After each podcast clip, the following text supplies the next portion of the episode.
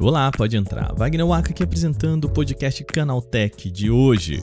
Vamos falar mais uma vez nesse programa sobre a compra da Activision Blizzard.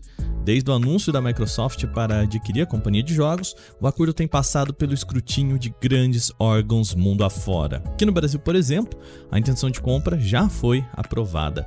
Só que uma instituição das mais importantes do mundo pode colocar água neste caldo da Microsoft. A Federal Trade Commission, conhecida pela sigla FTC lá nos Estados Unidos, pode abrir um processo antitrust contra a compra. Essa ainda não é uma informação confirmada, mas o site político disse ter falado com três pessoas próximas à criação do documento. O que será que vai acontecer? Bom, esse é o assunto do nosso programa de hoje. Aqui começa agora o nosso podcast Canaltech, o programa que traz tudo o que você precisa saber do universo da tecnologia para começar o seu dia.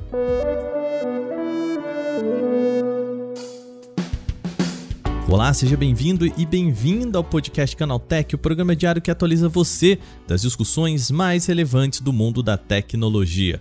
De terça a sábado, a partir das 7 horas da manhã, nós trazemos os acontecimentos tecnológicos aprofundados aí no seu ouvido. Lembrando que de domingo a gente também tem o nosso podcast de entretenimento, o Vale Play. Dessa semana já tá gravado e olha, tá muito legal, tá bom? Então segue a gente para você não perder nada. Lembrando também, estamos no meio da Black Friday. Mais uma vez, é importante lembrar vocês de que a gente está com as nossas lives. Ontem de madrugada a gente já passou aí a madrugada apresentando os principais descontos para vocês e hoje também, você que está ouvindo esse programa logo de manhã, quando a gente solta ele nos nossos feeds, você também pode acompanhar a gente a partir das nove e meia da manhã lá no nosso YouTube. A gente continua lá na brincadeira. Jordan, Pedro, Adriana, a gente vai continuar mostrando para vocês o que tem de bom ainda para você comprar na manhã desta sexta-feira, oficialmente então Black Friday, tá bom? Vou deixar de novo aqui os links na descrição do nosso podcast. Vai lá, acompanha a gente também pelo CT Ofertas, que é a nossa plataforma na qual você consegue encontrar os melhores descontos com segurança, porque a gente sabe que Black Friday também é um momento em que as pessoas aproveitam para tentar aplicar fraudes aí. Então vai lá, CT Ofertas, o ambiente seguro, a gente testa tudo, tem descontos com a maior segurança. Para fechar aqui esses avisos iniciais, eu vou pedir um pouquinho de paciência para vocês hoje. Por conta da Copa do Mundo e Black Friday, a gente teve de fechar o roteiro desse podcast antes do habitual. Por esse motivo, talvez seja um podcast mais curto, sem entrevistas e tudo mais, tá? Amanhã a gente volta com um programa maior, um pouquinho mais recheado, tá joia? Sem mais então, vamos agora para o nosso programa de hoje.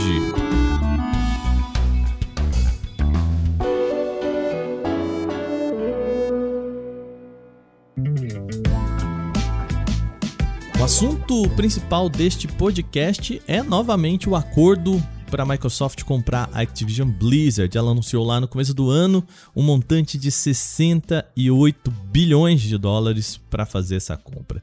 Desde o anúncio lá em janeiro, o acordo vem passando por escrutínio de órgãos responsáveis. A ideia é analisar se a aquisição pode criar um ambiente de concentração de mercado, já que tanto Microsoft quanto Activision Blizzard são duas gigantes do setor de games. O cenário está bem positivo para a compra, tá? Pelo menos até agora. A novidade é que a Federal Trade Commission, a comissão conhecida como FTC lá nos Estados Unidos, pode abrir um processo antitrust, ou seja, contra a concentração de mercado. O site político disse ter ouvido três fontes diferentes falarem que o FTC vai sim abrir esse processo e que deve acontecer ainda em dezembro deste ano. E essa não seria uma movimentação surpresa para a Microsoft, tá bom? Isso porque houve mudança na presidência do órgão com a entrada de Lina Khan. Ela tem sido bastante vocal ao dizer que é preciso combater as forças das grandes empresas de tecnologia pelo mundo, entre elas, claro, a Microsoft. Isso é a fala da presidente da FTC.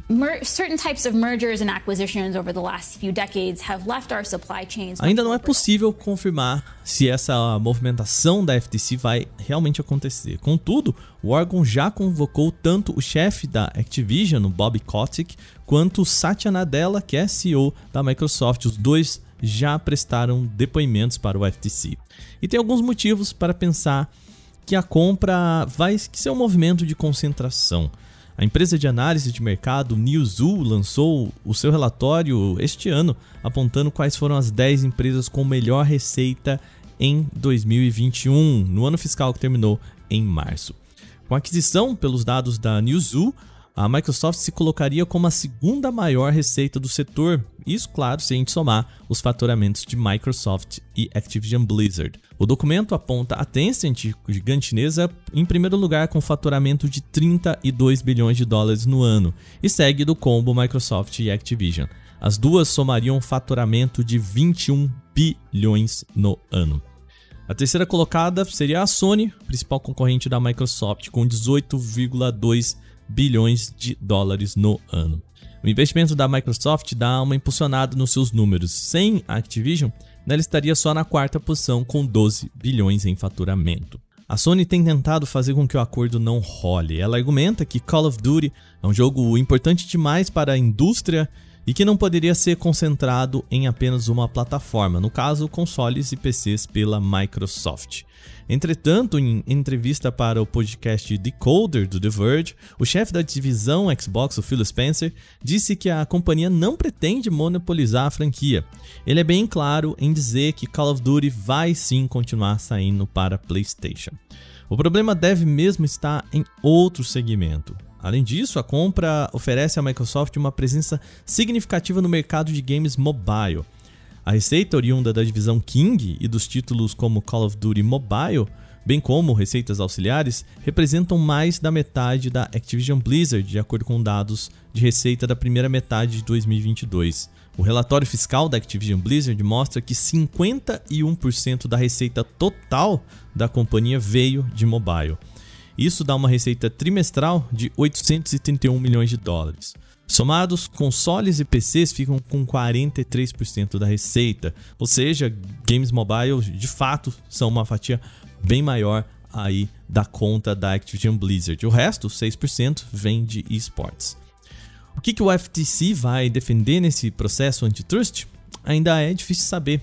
Entretanto, novamente o site político aponta que o início dessa ação deve ocorrer ainda em dezembro deste ano.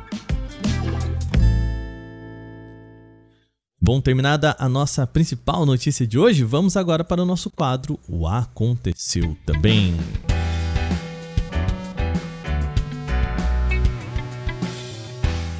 O Aconteceu Também é o quadro em que a gente fala das notícias também relevantes, mas que não geram uma discussão maior. A maior fábrica de iPhones no mundo se vê no meio de um enorme protesto no qual trabalhadores exigem melhores condições de trabalho, indicam salários atrasados e demandam comida para quem está em isolamento.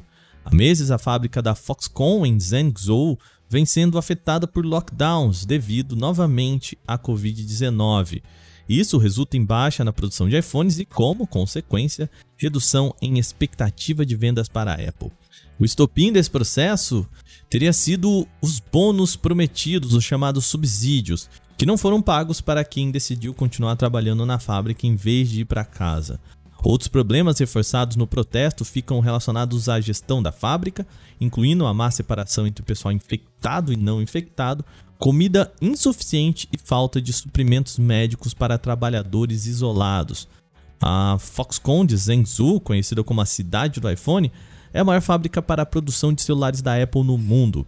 Por conta das restrições relacionadas à Covid-19, a Apple tem previsto queda das vendas de seus modelos mais recentes e atrasos significativos para iPhones 14 Pro, 14 Pro Max. Quase um mês após Elon Musk assumir o Twitter, metade dos 100 principais anunciantes deixou de investir na plataforma. O resultado negativo reforça uma tendência de temor com os rumos do site intensificados desde que o bilionário dono da Tesla e SpaceX adotou um conjunto de medidas polêmicas. O resultado foi divulgado pela Media Matters e considerou os 100 maiores anunciantes que despejavam recursos na rede social desde 2020. Em termos financeiros, o levantamento destacou um volume de quase 2 bilhões de dólares, equivalentes a aproximadamente mais de 10 bilhões de reais no período de dois anos. Somente em 2022, os anunciantes teriam gasto mais de 750 milhões de dólares, quantia que foi drasticamente reduzida nos últimos 25 dias. Algumas das gigantes, como Chevrolet, Ford Chipotle, anunciaram publicamente que parariam a apostar no Twitter. Segundo a Media Matters, a maioria dos anunciantes são chamados de desistentes silenciosos. Não fizeram nenhum tipo de posicionamento oficial e apenas cortarão a verba por tempo indeterminado. Neste grupo estariam gigantes como a Meta, dona do Facebook, WhatsApp e Instagram, Coca-Cola e Kellogg's. O estudo pontua que as decisões se deram por temor à queda do alcance direto de público e também as recentes controvérsias, como a demissão de mais 50% da força de trabalho e o crescimento dos conteúdos tóxicos. Além disso, também falaram das advertências de agências especializadas na compra de mídia paga.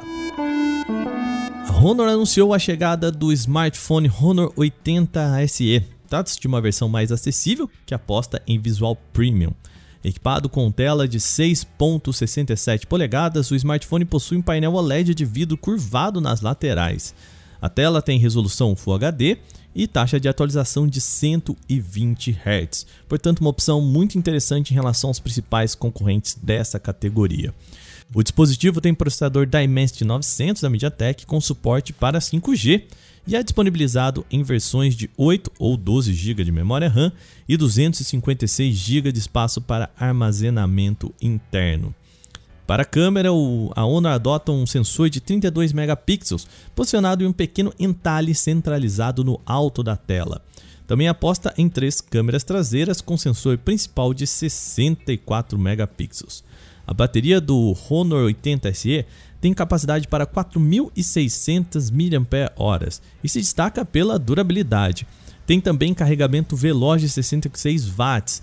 De acordo com a companhia, é possível carregar o aparelho de 0 a 80% em apenas meia hora. O modelo chega à China em 9 de dezembro, com preços que partem do equivalente a R$ 1.800. A Ambernic, marca especializada em consoles portáteis, acaba de atualizar sua linha com o modelo RG505. Ele pode ser utilizado como um emulador de Nintendo 64, Dreamcast, Saturn, PSP e outros consoles considerados antigos, permitindo então jogar títulos clássicos de qualquer lugar. O dispositivo traz construção compacta, tem tela OLED de 4.5 polegadas em resolução até 544p, uma melhoria em relação ao modelo antigo. Botões físicos de controles ficam nas laterais, assim como os joysticks, parecendo aí um Nintendo Switch. Na parte interna, o conjunto de processamento é liderado por um Unistock Tiger T618, Bom, não é o chip mais poderoso do mercado, mas deve lidar bem com os jogos mais antigos. Além da emulação de consoles, o produto também pode rodar diversos títulos da Play Store, afinal ele funciona com dual boot, tanto com Linux ou Android 12. A construção ainda abriga uma bateria de 5.000 mAh, mesma capacidade vista em grande parte dos celulares vendidos atualmente. O Embernic RG 505 já está disponível para compra nas cores cinza, turquesa e amarelo. O preço oficial é de 148 dólares, equivalentes a aproximadamente 800 reais na conversão direta, sem contar impostos. O subsistema do Windows para Linux, chamado pela sigla de WSL, enfim desembarcou de forma definitiva no Microsoft Store. A camada de compatibilidade do sistema da Microsoft permite rodar aplicativos construídos originalmente para Linux sem precisar de programas complementares. A ferramenta já está disponível tanto para o Windows 11 quanto o Windows 10. O WSL é uma versátil ferramenta para execução de aplicativos feitos para Linux. Anteriormente, até era possível rodar softwares construídos para o kernel alternativo, mas as interações eram limitadas às inserções no terminal. Vale ressaltar que é necessário estar com o sistema operacional baixado em uma versão mais recente para rodar o WSL, tá joia?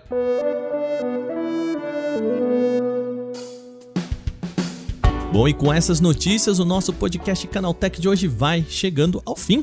Lembre-se de seguir a gente e deixar uma avaliação em seu agregador de podcast se você utiliza um. Sempre bom lembrar também que os dias da publicação do nosso programa são de terça a sábado com as notícias de tecnologia e de domingo com o nosso Vale o Play, sempre às 7 horas da manhã para acompanhar o seu café. Você que está escutando esse podcast no lançamento lá logo de manhã, às 7 horas aí, 8 horas. Lembre-se, a gente ainda tem live hoje para Black Friday, tá? A partir das 9 e meia da manhã a gente vai toda manhã. Vai lá, liga no nosso YouTube, acompanha a gente e deixa um recadinho para mim lá. Fala que você veio pelo podcast que eu vou gostar muito de saber. Tá joia? Esse episódio foi roteirizado, apresentado e editado por mim, Wagner Waka, com a coordenação de Patrícia Gnipper. E o nosso programa também contou com reportagens de Victor Carvalho, Alveni Lisboa, Vinícius Mosquen e Igor Almenara. A revisão de áudio é da dupla Gabriel Rime e Mari Capetinga, e a trilha sonora é uma criação de Guilherme Zomer. Amanhã tem mais aqui no nosso podcast Canaltech. Até lá, tchau, tchau.